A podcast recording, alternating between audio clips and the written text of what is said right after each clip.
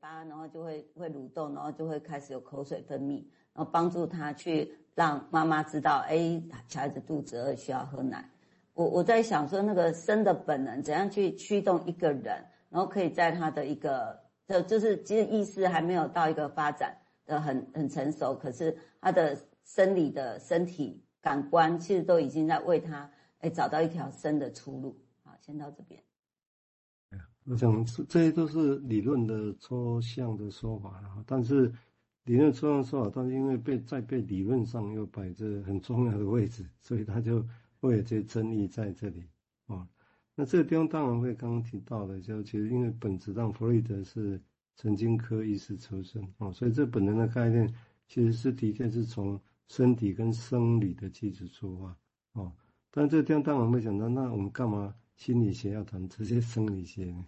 哦，所以他又引出的刚刚提到涅槃呐、涅槃的概念跟战神的概念啊，这些神话啦，或者是。其他心理学重要的东西要来说明他要谈的所谓的死亡本能这个东西啊，但是当我们说某些问题是来记得要有一个人，这个我觉得蛮多需要想象的，就是说，当我们面临到某些问题，我们就说啊，这个来自什么本能的时候，的确真的这样说法能够让我们了解更多吗？哦，其实我也是怀疑的哈，或者如果说本能其实也像一个拟人化一般的。如果我们假设本能被拟人化，像卡通一样，他有自己的个性的时候，那他们会了解我们说啊，你是本能，他他真的可以理解我们要来称呼他们这样子吗？或者他们真的能够听得进去，然后就本能就能够调整什么？大家想想看，你这个可能吗？但如果这个很困难，那我们要把所有的问题症结点的结归结在那里，那到底我们这样论述是为了什么？哦，这样。好像归结到一个最不可能的一个地方去啊，但是并不是对或错，我是说我们要多快的跳到那个地方去，哦，这很难理解的哈。或者我的比喻常常是说，如果本能像一个我们语言里面的本尊一样，哦，但是这个本尊你永远看不到它，我们只看到它派出来的那些分身呐、替身呐，哦，然后呈现在问题啊，呈现在症状里面，哦，但是我们要知道这些背后有一个本尊在后头。但是我们跟这些派出来的分身对话，那有办法他的分本尊会知道是怎么回事，然后有什么修改吗？然后或者回去可以再想想如何优化吗？如何活化他们吗？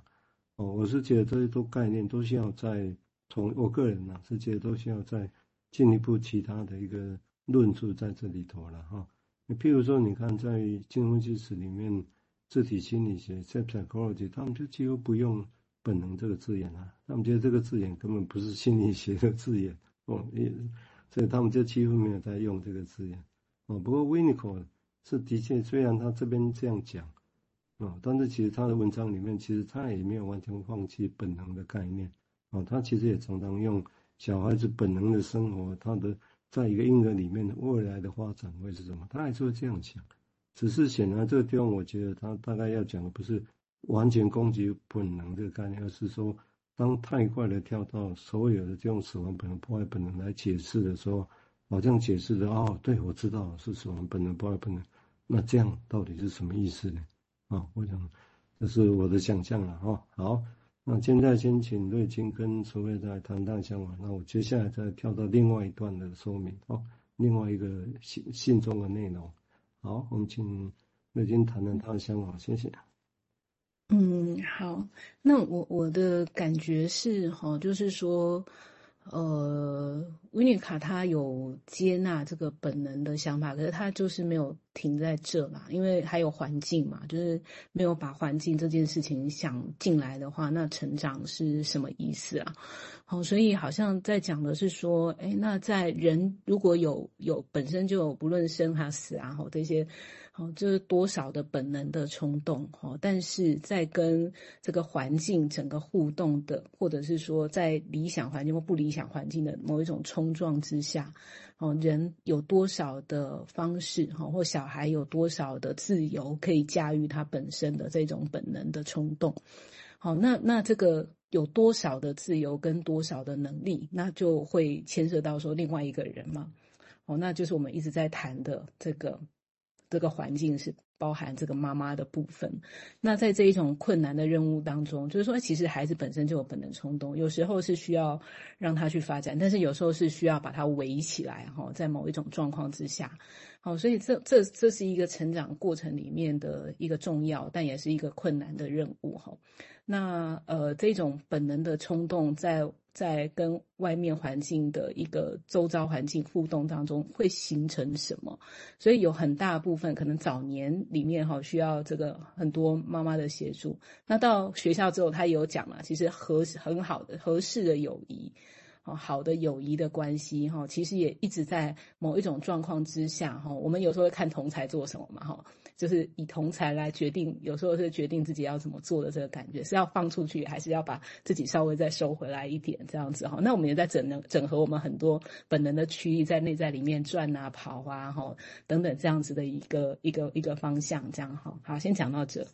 好啊，我们现在请十位谈谈方向，谢谢。嗯，那那就于那个生死本能，我想还有另外一个就是那个冲动的本能，哈，那所以那个冲动本能是不是走向生或走向死？但是我觉得好像在理解那个儿童或是婴儿的状态的时候，好像是更能够去理解他们在成长的过程，他怎么样去哎把自己去表达出来，或是冲撞这个环境。那所以哎，在谈生跟死之外，哎，我反而觉得是那个。冲动的那个本能的这个部分，会更吸引我去来理解儿童内在他所拥有的那个成长的动能。这样，好，先到这边。好，谢谢哈。我想这这个议题，我们就先本能这个概念，我们就先大概这个想法。那我们接下来再谈谈另外一个一个性另外一个段落哈。这个段落我大概念一下哈，但是因为还是浓缩哈，我们需要再分两三段来描绘来陈述哈。他这里来讲，他说，因为他另一个人的 Roger 信件里面提到坏妈妈这个事情，哦，他维尼口就回应说，其实你谈的那个坏妈妈，这是其实这是一个真正 actual 的母亲啊。他说，你真的只能在挫折的量，一个人挫折多少量上来讲到很挫折，所以这个就是坏吗？哦，所以当当我们说，因为如果母亲没有给小孩子，那就是坏嘛，那这意思是这样哈。当时，当我们想到描绘一个坏妈妈的时候，我想我们可以，他认为应该可还可以有更有趣的观点的哈，不是只是啊这个就是坏妈妈这样子哈。譬如说，他举个例子，他说，如果当一个妈妈很容，他的的确很容易又会全神贯注，但是全神贯注到 A 的时候，有时候就会又会对别的就疏忽掉，所以他其实他描绘的，温尼可认为母亲节是适应跟。在跟会适应去会适应这个小孩的情况之下，是在这两个方面折磨人呢，因为有适应就好，没有适应好像就坏，变成是这个意思。所以有时候他时而专注在婴儿，时而专注在其他事情上面，这很真实嘛，对不对？啊，我们如果来看这个事情呢，哦，那专注别的事情就是坏，那那真的吗？那是什么意思？哦，所以他说其实坏妈妈哦，其实也是一种。